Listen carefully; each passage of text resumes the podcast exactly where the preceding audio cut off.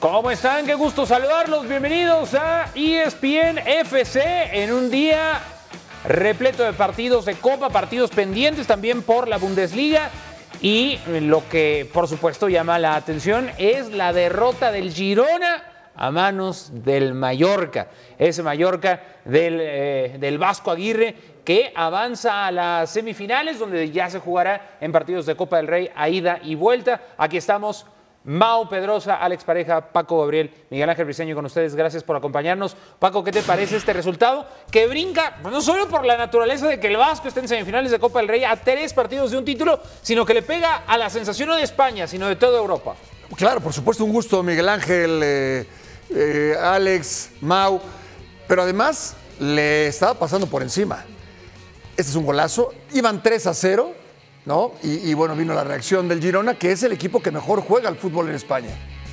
Gol de Kyle Larin, el canadiense, después par de goles de Prats, uno por la vía del penal, que es el que vamos a ver. Y Mao, te mando un abrazo, qué gusto saludarte. El, el Vasco al final pues, medio la sufre y todo, porque tenía eh, un expulsado también en la recta final sí. del partido. Sin embargo, vaya victoria resonante del equipo de Mallorca y no era cualquier, cualquier expulsado, era, era su hombre fuerte en la saga central, Raillo, y aguantó como pudo, porque después el Girona manda a la cancha al Pichichi, Dovic manda a la cancha a Jan Couto, manda a la cancha a Portu, que habían sido fundamentales en la goleada del último fin de semana contra Sevilla. El mérito para, para el Mallorca es que jugó dos partidos completamente diferentes. El de la primera mitad, en donde atacó como hay que atacar, al Girona, o le quitas la pelota en la salida o lo, espegas, o lo, esperas y lo contragolpeas.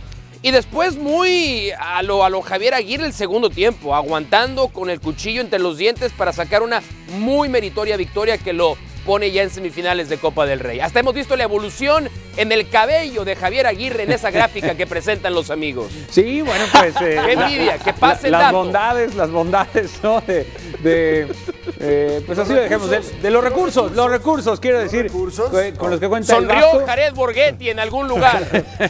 bueno, pero el Vasco además, con esta evolución que ha tenido como personaje en España, Alex, eh, también me da muchísimo gusto saludarte que viene de sufrir, de sacar un empate último minuto en la cancha del submarino amarillo, este, contra un Girona que, si bien sí puso algunos suplentes, también mandó a Sabio, mandó a Sigankov, mandó a Alex García, que estuvo ausente el pasado fin de semana. O sea, no era precisamente un equipo de suplentes. Y este Vasco Aguirre, que me parece que con los años se ha ganado la simpatía del ambiente ahí en España cada vez más. ¿Cómo estás, Alex?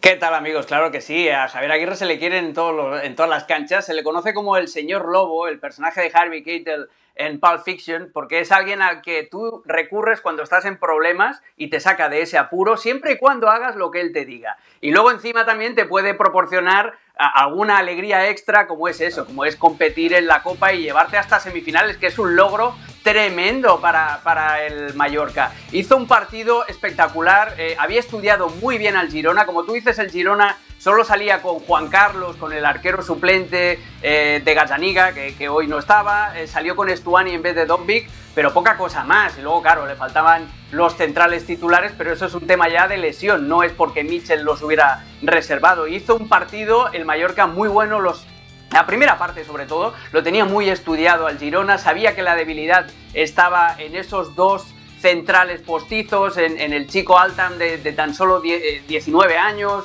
eh, en Daily Blin, que es lentísimo, los estudió muy bien y crujió al Girona a base de juego directo, a base de buscar balones largos a la espalda de esos centrales, que cuerpeara a Kyle Larin, que buscara los, las segundas pelotas a Abdon Prats y con esta fórmula cortocircuitando al Girona también, eh, no dejándole salir por dentro, lo, tenía muy pero que muy estudiado Javier Aguirre y le funcionó muy bien. Después, claro, la segunda parte el Girona también juega, eh, te quedas con uno menos por la expulsión de Raillo y toca sufrir, pero ese 3 a 2 sabe hoy a gloria. Es el segundo partido que pierde el Girona en toda la temporada, ¿eh? El otro lo había perdido en Liga contra el Real Madrid. Mérito enorme de Mallorca. Quiero decirte, Miguel Ángel Alex, que el señor Lobo de ESPN es Mauricio Pedrosa por si tienen algún problema, les hace falta algunas alegrías, que recurran Ah. al, al buen Mau. Venga, pues, bueno saberlo, así lo llamo. sí, sí. Voy a, voy Mira, a, voy mira, a- esa mi- no me la sabía, tengo, ¿eh? tengo que censurar mi, mi cartera porque dice lo mismo que en la película, entonces no voy a decir nada.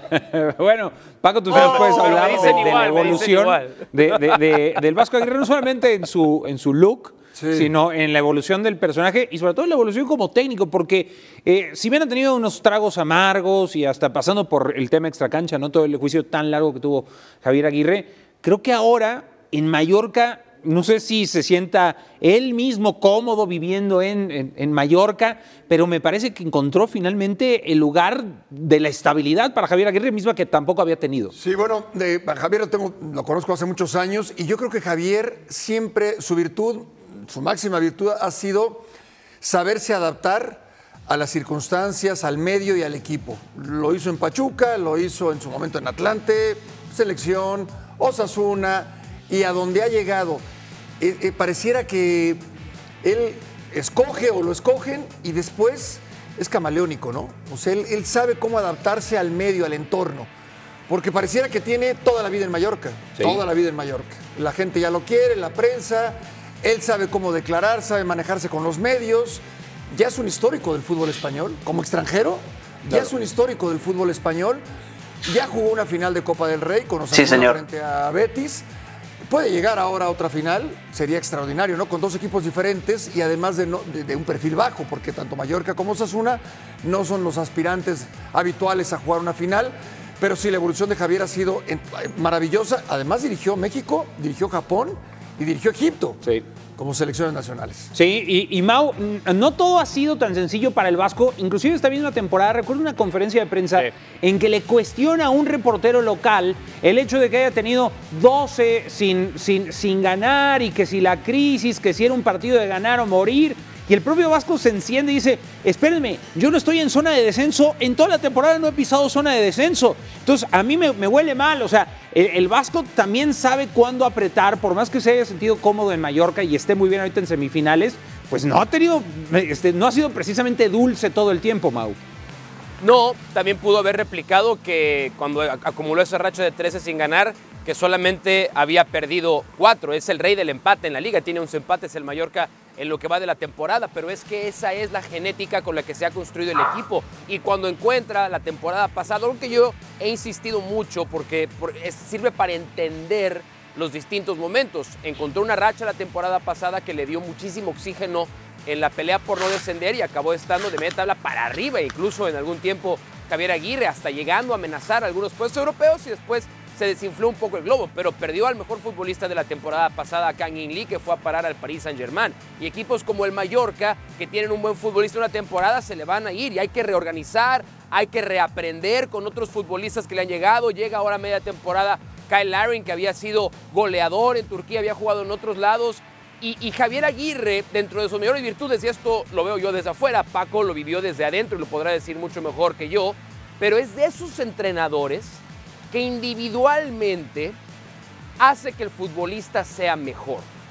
Colectivamente puede diseñar un buen partido, como lo ha explicado Alex el día de hoy. Tácticamente puede estudiarte un rival y puede taparte circuitos del rival. Pero hay muy pocos entrenadores en el mundo que son capaces que los rendimientos individuales de sus futbolistas crezcan partido a partido, semana a semana, temporada a temporada. Eso es lo que creo que hace de Javier Aguirre un entrenador que sirve para este tipo de perfiles.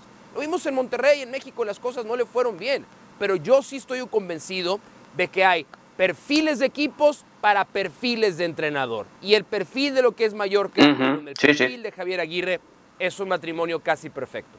Sí, e- esta parte de los perfiles es muy, muy, muy cierta. Lo de Monterrey, no sé si fue también la pandemia, mm, o- otra vez, ser camaleón tal vez no te alcance para tanto, ¿no? O sea, eh, a- readaptarse a México no debió ser sencillo para, para el Vasco Aguirre, pero es el matrimonio perfecto, eh, Mallorca y, y Vasco Aguirre. Alex, esto que, que, que- que pone al conjunto Bermellón en semifinales de Copa del Rey.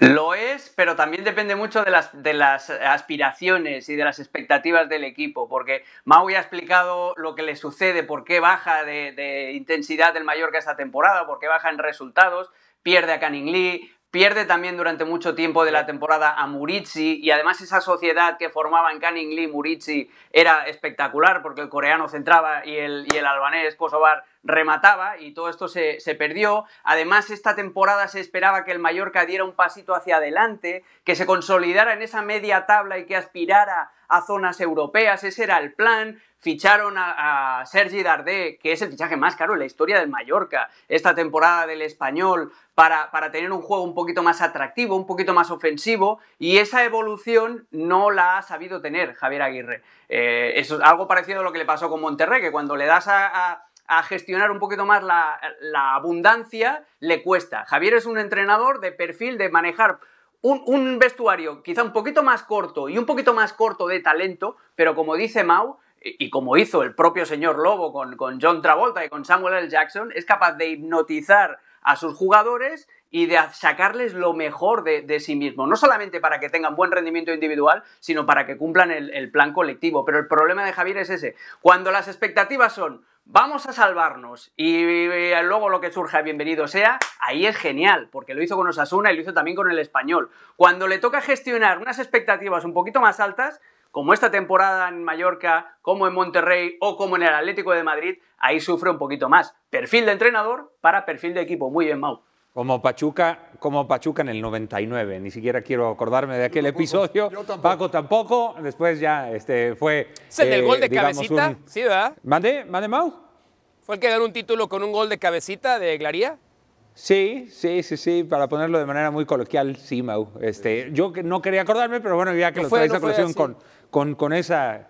eh, con ese carácter específico, esa pues bueno, sí, con, ¿Con esa qué? con- con- con esa peculiaridad, eh, pues bueno, ahí que quede el, el pincelazo de Mau Ten Pedrosa. cuidado, ten cuidado con el señor Lobo. No, Ten no, no, cuidado. Yo así lo voy a dejar. Lo voy a dejar como muy, muy polite y sin decirnos los nombres, como en, como, como en, en la misma película. Hablemos ahora del Girona, porque una No vez. empecemos, no empecemos. Una vez caído, una vez caído, luego te explico el- eh, de esa final Pachuca Cruz Azul, Alex. Una vez caído el comodín del Girona, que es la Copa del Rey, pues ahora le queda al Girona pelear con todo a por la liga.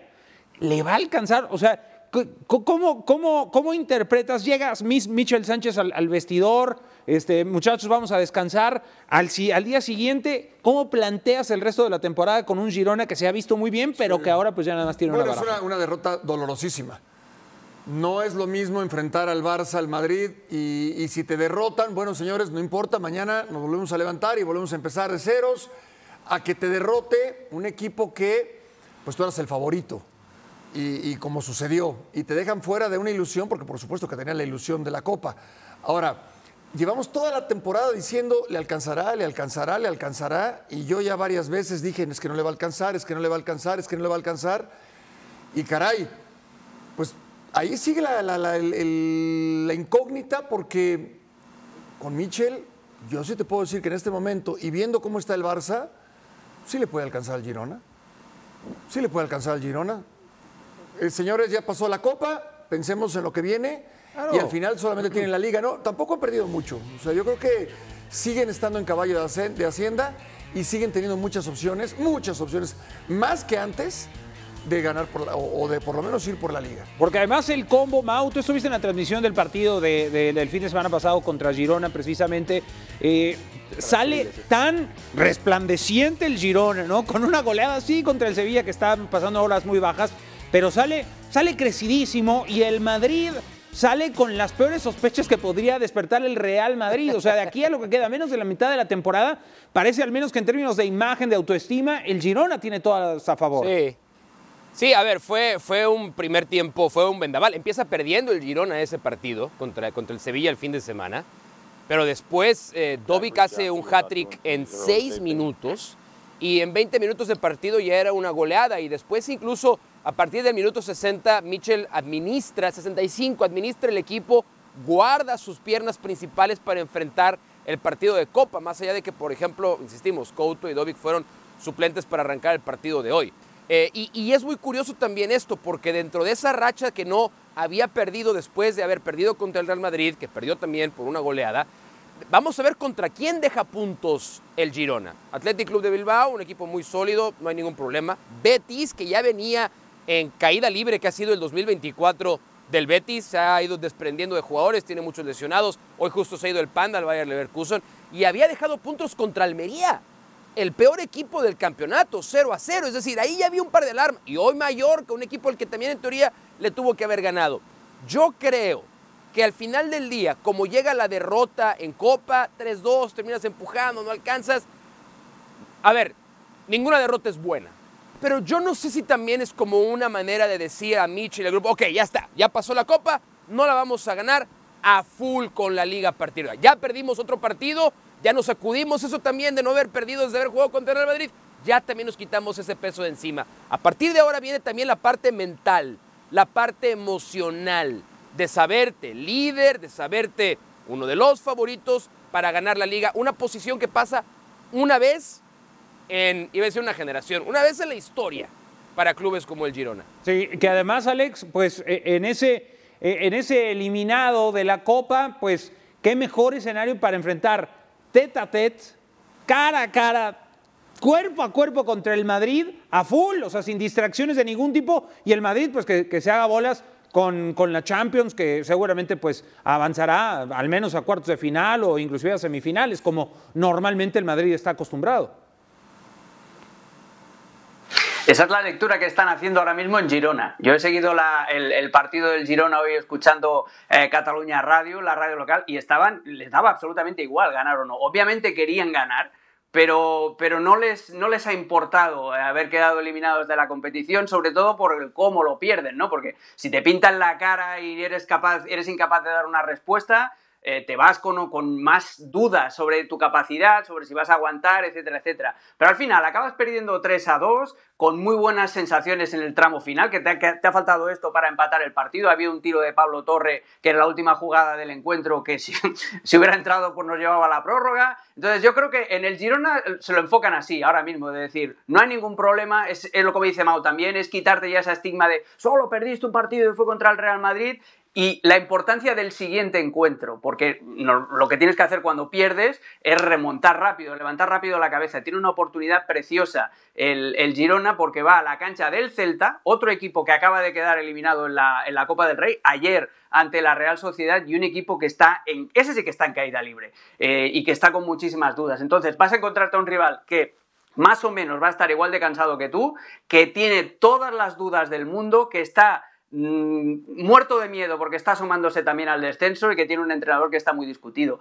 En ese partido es donde se le van a ver realmente las costuras al Girona. Si tiene costuras de campeón, va a ir a Vigo, va a ganar y nos va a dar espectáculo hasta la última jornada. Si pierde este fin de semana en Vigo, igual es el inicio del fin. Bueno, y además el Girona tiene a todo el mundo antimadridista a su favor, ¿no? O sea, eh, eh, anímicamente el antimadridismo está del lado del Girona y, y, y, hay un enorme sector en el fútbol internacional que quiere ver una historia a lo Leicester City en 2015. Nombres, nombres. No, bueno, pues son tantos, son tantos que, que la lista es inagotable, Mau. Exactamente. Por favor. Interminable la lista. La lista es inagotable. Y siguen saliendo más. Y y claro, más y más. y cada vez que sigan avanzando los partidos se darán cuenta que hay una historia ahí en Girona que no han pelado y, y, se van a sumar más efectivos. ¿Estás de acuerdo? Entonces, bueno, vamos a ver, vamos a ver cómo acaba todo esto. Vamos a hacer una pausa y regresamos a E ESPN FC. En ese momento se está desarrollando el partido del Barcelona, están empatados a dos. Eh, se iría a la prórroga ese partido. Al volver, al volver el Bayern. Qué temporada también con turbulencia para el equipo de Múnich.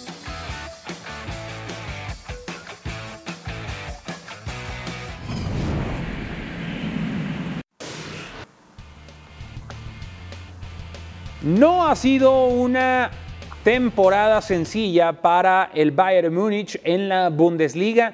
Eh, este fin de semana apenas eh, todavía tenía que equilibrarse con el Bayern Leverkusen, que es líder del campeonato alemán. Eh, ahora, con este partido que ha jugado este día 1 por 0, le ha ganado al Union Berlín. Ya se ha emparejado completamente, 18 partidos Leverkusen, 18 partidos Bayern Múnich, gana 1 por 0, con tanto de Rafael Guerreiro, el jugador portugués, y queda a cuatro unidades. Ha sido una temporada, Alex, bien complicada para el Bayern. Hoy saca un triunfo, es lo único valioso de, este juego, a pesar de tener un gran dominio. Pero ¿a qué le atribuyes que el Bayern Múnich haya tenido tantos problemas esta temporada, a diferencia del dominio que había mostrado en la última década, que no es poca cosa? Pues eh, porque no, porque es un equipo que ya lleva tiempo arrastrando esas, circunstancias, esos problemitas, que son problemitas más de manejo de vestuario, de lucha de egos, de entrenadores buenísimos, como Nagelsmann primero, como ahora Tuchel, que no se sienten del todo respaldados por la directiva del Bayern, por egos muy grandes, estilo Thomas Müller, estilo Leroy Sané, que le complican la vida a cualquier eh, entrenador, se siente quien se siente en ese banco, entonces, y es una historia que el año pasado ya estuvo a esto de romperse, porque ganaron la Bundesliga, si os acordáis, en la última fecha y porque el Borussia Dortmund fue incapaz de ganar su partido en casa, entonces es una tendencia que ya se viene eh, mirando, ya se viene observando de los últimos dos años, por ejemplo, pero hoy el Bayern hace un muy buen partido, Eh. Hoy, hoy el Bayern en la primera parte solo tiene 15 disparos a portería, eh, mete completamente al Unión Berlín en su cancha. A mí lo que me gusta del Bayern, independientemente de quién juegue, es que es un equipo arrogante en el buen sentido de la palabra,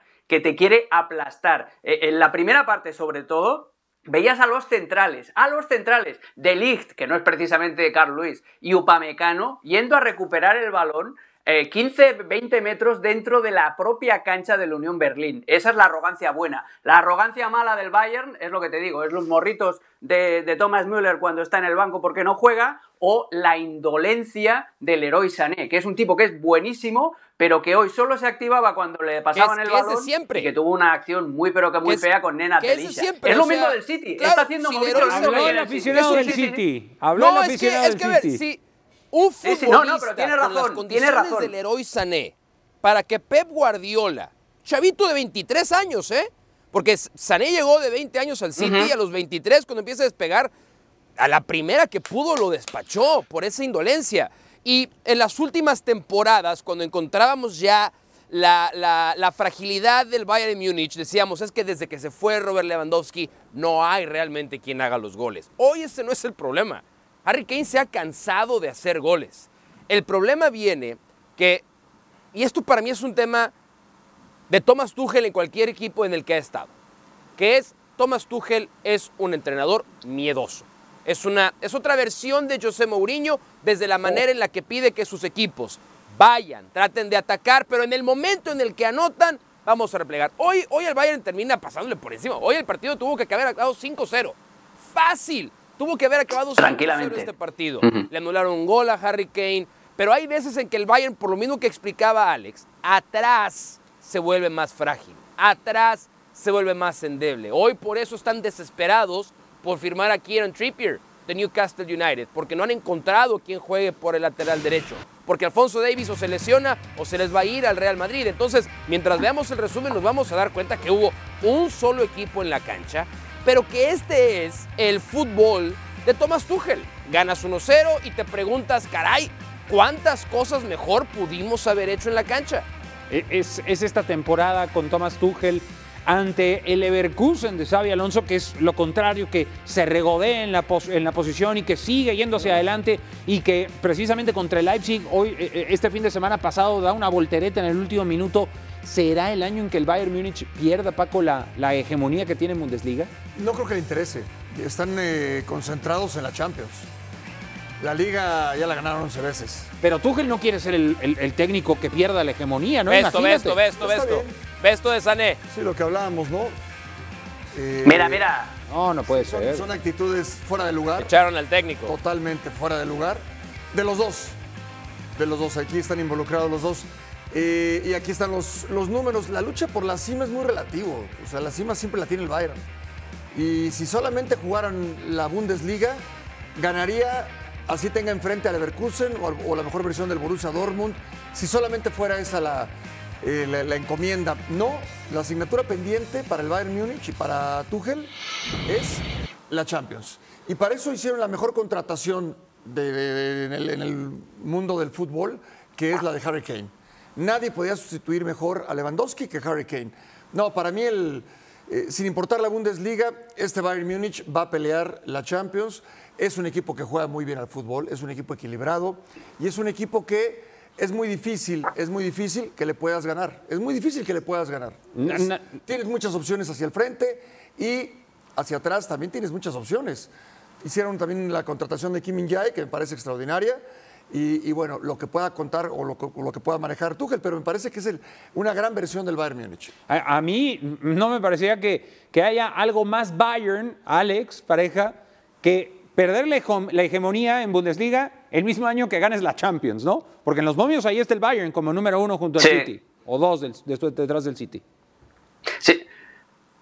Y, la gracia es que el Bayern siempre está ahí, uno o dos eh, detrás del City o emparejado con el City, porque son monstruos competitivos. El problema del Bayern es que compiten contra ellos mismos, compiten contra su propia autoexigencia. Es algo parecido a lo que sucede en el Barça, que no les vale con ganar, que necesitan aplastar a los rivales. Y el problema sobre todo del Bayern como institución es que es un club con unos egos tremendos. Eh, o sea, los, los Uli Jóvenes, pues, el problemón que tuvo el año pasado con Oliver Kahn, con Salihamidzic. Ese es un club de exfutbolistas y que además con mucho peso dentro de, de ese club. Eh, la vara está altísima y luego hay dos o tres egos dentro del vestuario, Kimmich, Müller, Leroy Sané, que son muy difíciles de llevar. Y lo que, lo que decía Mao es que no es solamente eh, que Thomas Tuchel sea un poquito más miedoso o más valiente. Que el problema es que el punto débil de Thomas Tuchel es la relación humana con sus futbolistas. Y ahí le puede acabar de explotar el vestuario. A mí me gustaría escuchar, eh, ahora que está con nosotros el aficionado al City, pero me gustaría escuchar al analista, ¿quién es el favorito a ganar la Champions para ustedes? un nombre, dígame un- el nombre de un club, el favorito para ganar la Champions este año. ¿Empiezo Empezamos yo? contigo, Mau. Hasta me voy a acercar, ¿eh? para que no quede ninguna duda. Voy a decirlo con poquito más de seriedad, un poquito más de eh, entendimiento.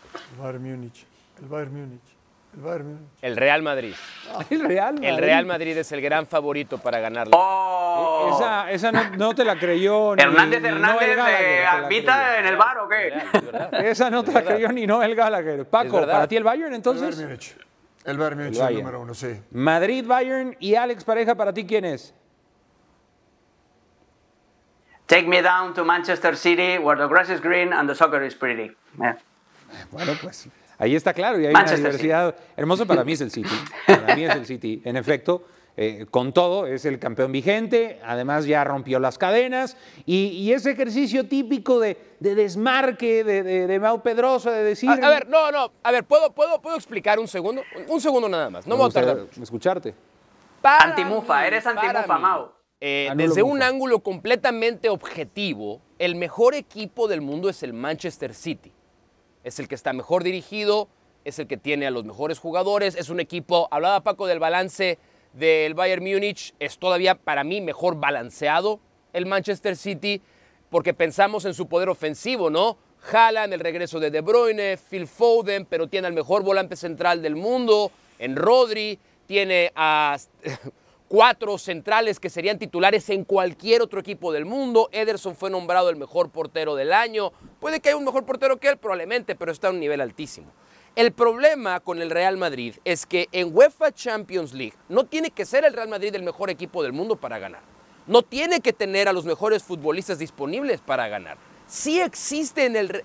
No todos los días Sí. vas a remontar, ¿eh, Mau? Está No todos bien, los días vas a remontar. Pero, pero vamos a las últimas pruebas, ¿no? En el, en el año en el que termina ganando la, la Champions en París contra el Liverpool. Eliminó en esa final a Liverpool. Había eliminado en semifinales al Manchester City. Había pasado por La mejor Chelsea, Champions de la París historia, sin duda. Todos traían Sí, sí, sí. equipazos. Y en todos había jugado de regular a mal el Real Madrid. Y aún así ganó la Champions. Entonces, con muy poquito, es un equipo que sí lo trae en la sangre, lo trae en el escudo. Pero ese mismo argumento te lo puede dar el Bayern influyen. Múnich. Lo que expone Paco No, no, es no, el mismo argumento. No, te lo no, puede dar no, el no, mismo. no, no, a ese Así- nivel. ¿Cuántas Champions ha ganado el Madrid? Pero, Así, así de tú a tú, hoy es mejor el Bayern Múnich que el Madrid. Así de tú a tú, hoy es mejor el Bayern Múnich que el Madrid. Sí, Sin duda. Sin duda. Sí, sí, sí. Y, Mau, esa esa se Champions-. Sí, sí, sí, sí. Yo estoy, estoy con Paco y Mau. Esa Champions, que es maravillosa, la Champions más brutal de la historia, es, siguiendo con, con el tema Guns N' Roses, es Bueno, está bien. ¿eh? O sea, es, es- es imposible bien, de pero, a ver, pero- pero voy a Es esto, imposible, ah, incluso para una bestia Pero, pero concédeme esta, concédeme esta. Ningún otro equipo en Europa hubiera levantado esa Champions más que el Real Madrid. Y fue, ojo, ¿eh? No, no, Fue la. Fue la- Totalmente. Estamos Pero de acuerdo. fue. Pero eso no se la- repite, Y. No, Eso está es bien. irrepetible. Y no está Courtois y no está Benzema, No, ya, que ya. fueron los grandes héroes de esa Pero Champions. está militado. Courtois y Benzema fueron los grandes héroes de esa Champions. Ninguno de los dos está más en el equipo. Me parece muy bien. Yo he aprendido a bofetones, a cachetadas, a mentadas de madre, no ir contra el Real Madrid en Champions. No lo he hecho. Y miren, tuve la fortuna Pero na- nadie va contra el Real Madrid, Mau. Lo que desde- En la semifinal de vuelta, Manchester City contra Real Madrid. Los 45 minutos más exquisitos de fútbol que yo haya visto a- dentro de un estadio. El City le puso un baile, borró, hizo ver al Real Madrid como un equipo de tercera o cuarta división. Pero es que eso es lo que se necesita para eliminar al Madrid. Eso es exactamente lo que se necesita para echar al Madrid de los Champions. Fútbol perfecto.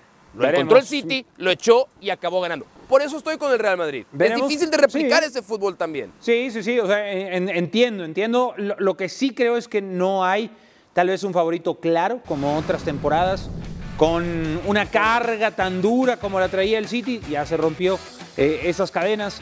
En fin, veremos qué es lo que pasa en el resto de la temporada. Por lo pronto, mientras tanto, en el Salón de la Justicia, las leyendas vuelven a México.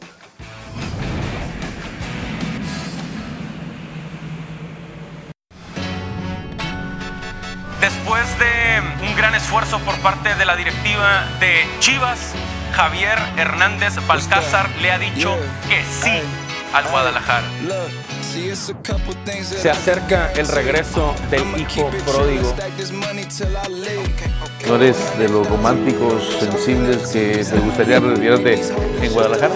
Ya veremos, ya veremos. Estoy muy feliz de estar aquí, estar con ustedes, de estar con una gran afición como lo son ustedes.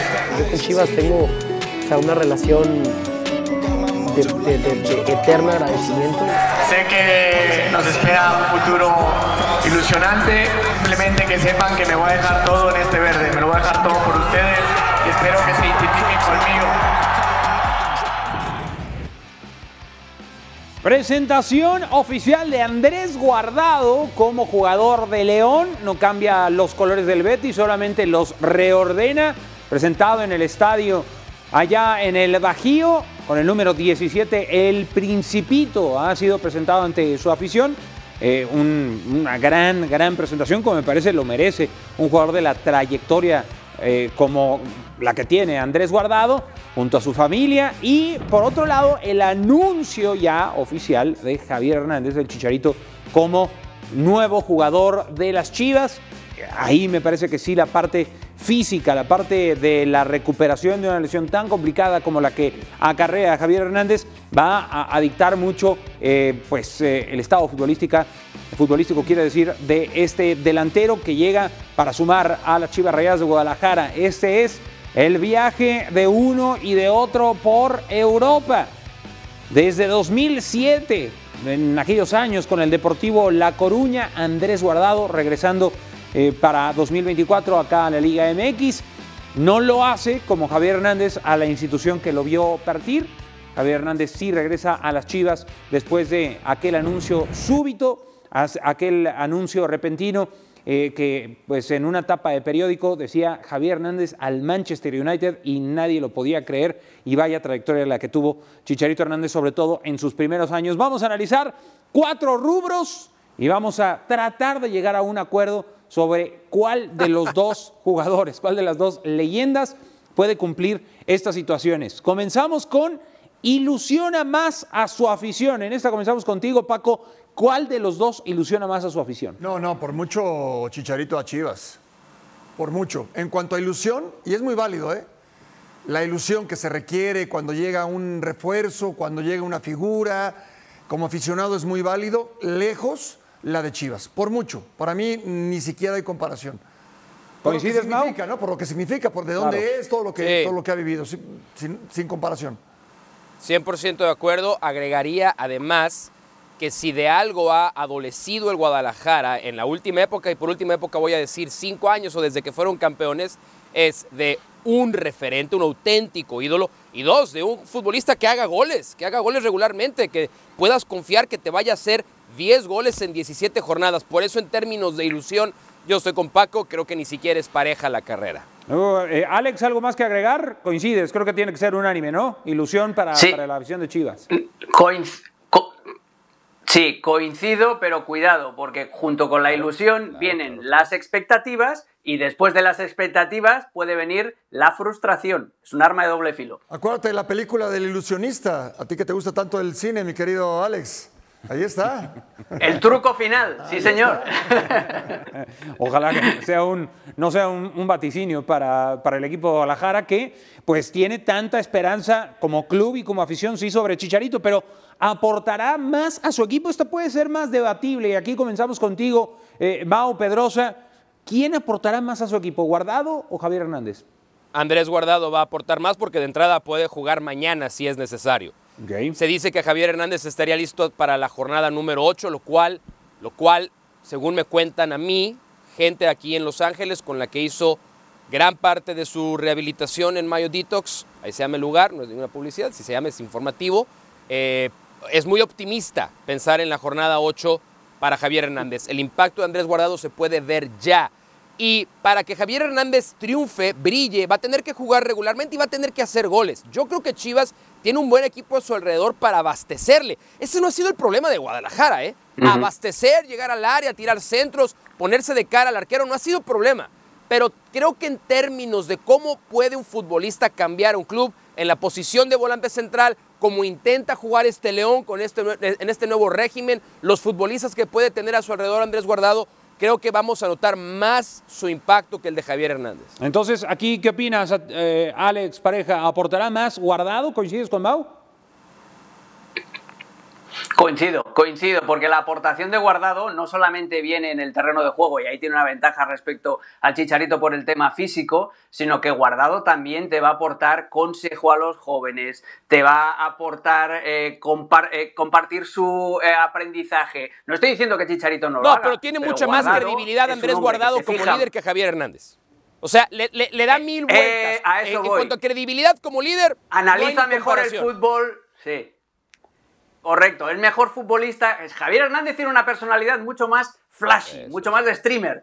Pero a nivel de futbolista, lo que te puede aportar para los jóvenes, para ayudar a tu propio entrenador, a llevar el vestuario, para poner un poquito de calma en los momentos complicados, lo que te da guardado. Es que guardado, eh, a ver si lo dimensionamos bien, ¿eh? Guardado es una auténtica leyenda y en Europa, que es dificilísimo dejar huella, a este señor lo quieren en el Deportivo, lo quieren en, En el, el Valencia, lo quieren en el PSV Eindhoven, lo quieren en el Betis. Este tipo es un futbolista con mayúsculas y subrayado en negrita. O sea, es un profesional como la copa de un pino, Andrés Guardado. Paco, ¿coincides? Sí, sí, sí. sí. Le- Digo, poco por agregar de lo que bien mencionaron tanto Mau como Alex.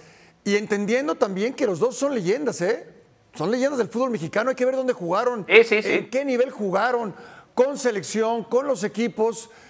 Como mexicanos, sus carreras, yo te diría, inalcanzables, ¿eh? Veo muy difícil que alguien pueda siquiera acercarse a las carreras de los Hoy dos. en día sí. Sin duda. Sí, hoy Y no sí, sé por qué, bueno, a ver, no es por menospreciar el tema de Guardado, pero lo de Javier Hernández se pelucea con más facilidad.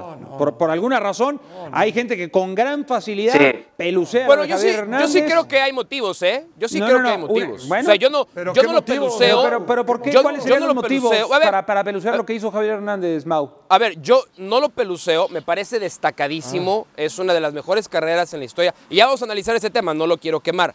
Pero yo creo que la gran diferencia es la palabra regularidad.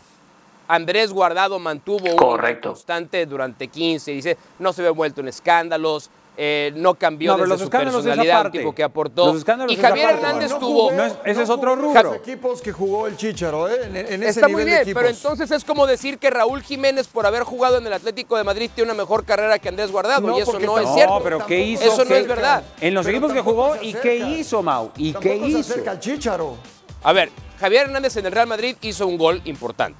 Uno. Sí. Uno. Nada más. No, no, Estuvo no, seis Raúl meses pero y se demás- ha admitido. los demás también a ver, cuentan. perdón.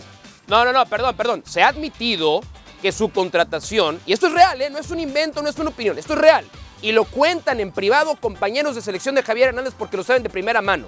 Su contratación al Real Madrid fue un acto mucho más mercadológico y de negocio que futbolista. Envidiosos. Eso está documentado. Envidiosos. Documentado. Envidiosos. y en Manchester United Envidiosos. tuvo dos buenos años. Basta. No, no, no. tuvo más. Yo- ni yo te- destacó yo- en Bayer a ver. Leverkusen, ni destacó en Sevilla, Bueno, yo te pongo- ni En el destacó Leverkusen en no. West Ham United. En el Leverkusen no, Mau, cómo no, ¿eh? El Leverkusen sí, Mau. El El Leverkusen sí. y mucho. Destacó. Primero, una buena sí. temporada. Destacó, Es que no. Leverkusen sí. Su mejor temporada como futbolista, Bayer Leverkusen.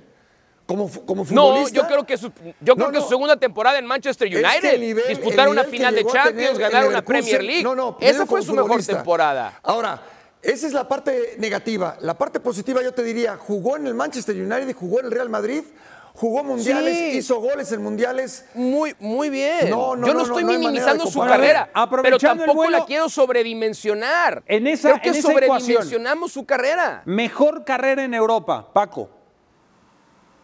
Mejor carrera en Europa. No, no, no. Para mí la de guardado. Guardado. Sí, por- por- porque precisamente, porque jugó más de 500 partidos en Europa. Sí, señor. Porque es leyenda, de todos los equipos se fue como leyenda. En el PSV, ahora en el Betis, eh, quizás no tanto, en el Valencia Sí, sí. y en el Leverkusen lo ponían de lateral, difícil. Lo que hizo en La Coruña, es un tipo recordado también en La Coruña. ¿Quién? ¿Qué futbolista del mundo es recordado en tantos equipos como recuerdan a Guardado? Muy pocos. Sí, no, es, una, es una carrera sólida, es una carrera comprometida y, de mucho respeto para Andrés Guardado. La siguiente que y, la última es pues un poco jugarle al adivino, ¿no? Porque no sabemos, aunque tiene un atenuante Javier Hernández, que es la lesión tan complicada de rodilla en la que viene y que ya nos ha adelantado un poco Mau, que, que- dicen jornada 8 es un escenario muy, muy optimista para que regrese a la actividad. ¿Quién durará más en su equipo? Aquí comenzamos contigo, Alex. ¿Quién durará más si Guardado en León o Javier Hernández en Chivas? Pues es curioso porque Guardado es más mayor que Javier, pero viendo cómo está físicamente, cómo se cuida, su trayectoria y viendo que Javier es una incógnita, pues yo si tuviera que apostar algo, apostaría a Guardado. Para cerrar lo de la, eh, discusión anterior, eh, long story short, los picos de Javier Hernández son mucho más altos que los de Andrés Guardado. Lo que pasa es que la línea es regular de, Guardado es mucho más larga que los picos de, Javier Hernández. Es así.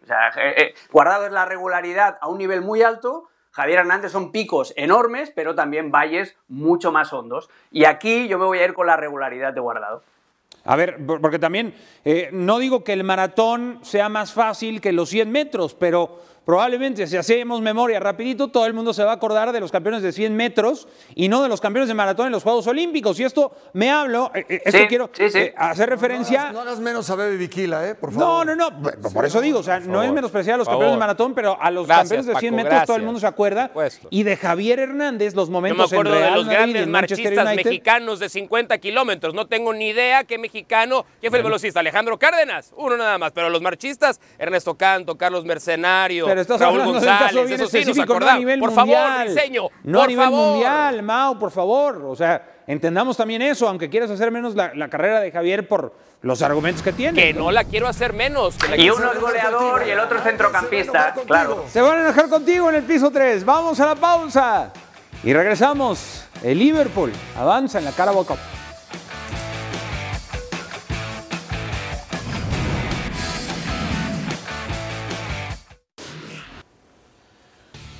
Hablemos de la Carabao Cup, el compromiso de vuelta entre el Fulham y el Liverpool. Gran anotación de Luis Díaz, el pase sensacional, luego el recorte y a segundo palo, perdón, a primer palo quiero decir, el 1 por 0 que le daba mucha tranquilidad Paco a Liverpool de trabajarlo. Después Diop hace el 1 por 1 y con el global 3 a 2 el Liverpool enfrentará al Chelsea que ayer vapuleó al Middlesbrough en eh, la gran final de este que será el primer trofeo, la Copa de la Liga eh, en, Inglaterra, que pues reparten copas por doquier. Sí, con ese marcador eh, se ponía 1-3 en el global. Tuvo algunas otras opciones el Liverpool para ampliar la ventaja y después vendría el empate y no fue suficiente para eh, lograr eliminar al Liverpool y entonces se viene una final sumamente interesante. Mao Pedrosa tiene con qué el Chelsea, después de haber goleado ayer al Middlesbrough, como para pensar, aspirar a toserle siquiera a Liverpool en la final. No, mucho más equipo de Liverpool, mucho más armado el Liverpool. Hay que ver cómo regresa Mo después de- del tema de su lesión. Pero bueno, para pensar en lo inmediato que es Wembley, eh, Liverpool es un equipo extremadamente sólido, creo mucho más aparte de su técnico. Chelsea contra Liverpool, la final de la Carabao Cup a través del líder mundial y de Star Plus el 25 de febrero.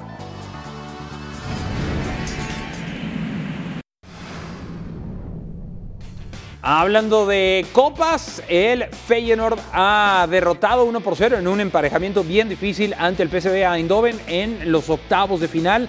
Allá Alex en, en Países Bajos, eh, el equipo de Santi Jiménez que vio actividad como titular, recibió una tarjeta amarilla y el Feyenoord avanza a la siguiente fase. Sí, el Chuque también jugó, él es el que pone este servicio en el remate al palo, el gol de la victoria lo iba a hacer Timber. Es una muy buena noticia este que estamos viendo, es una muy buena noticia para el Feyenoord porque en la liga está descabalgadísimo de un PSV Eindhoven que sigue con mano de hierro, pero ahora les elimina de la Copa y le queda una vía abierta para luchar por un título esta temporada. Sí, ahí, ahí la, la actividad. Que, que de pronto el Feyenoord, creo que sí, eh, Paco ha, ha sufrido las, eh, las bajas, ¿no? No es un equipo, digamos, tan sólido eh, monetariamente como para poder eh, pensar que así como se te va uno, te llega otro con, con la misma calidad. Creo que en esta parte el Feyenoord sí lo, lo, está sufriendo. Sí, y- pero lo está gestionando bien, ¿eh? Lo está gestionando bien, está avanzando y es un equipo que, bueno, se, se muestra más sólido que el PSV, por ejemplo, ya ni qué decir del Ajax, ¿no? Bueno, pues a, a nombre de todo el equipo de producción, el Barça está perdiendo, faltan unos cuantos momentos para que acabe el partido de Copa ante el Athletic Club de Bilbao, de Mau, de Alex, Paco Gabriel, Miguel Ángel Briceño. Gracias. Gracias, hasta la próxima.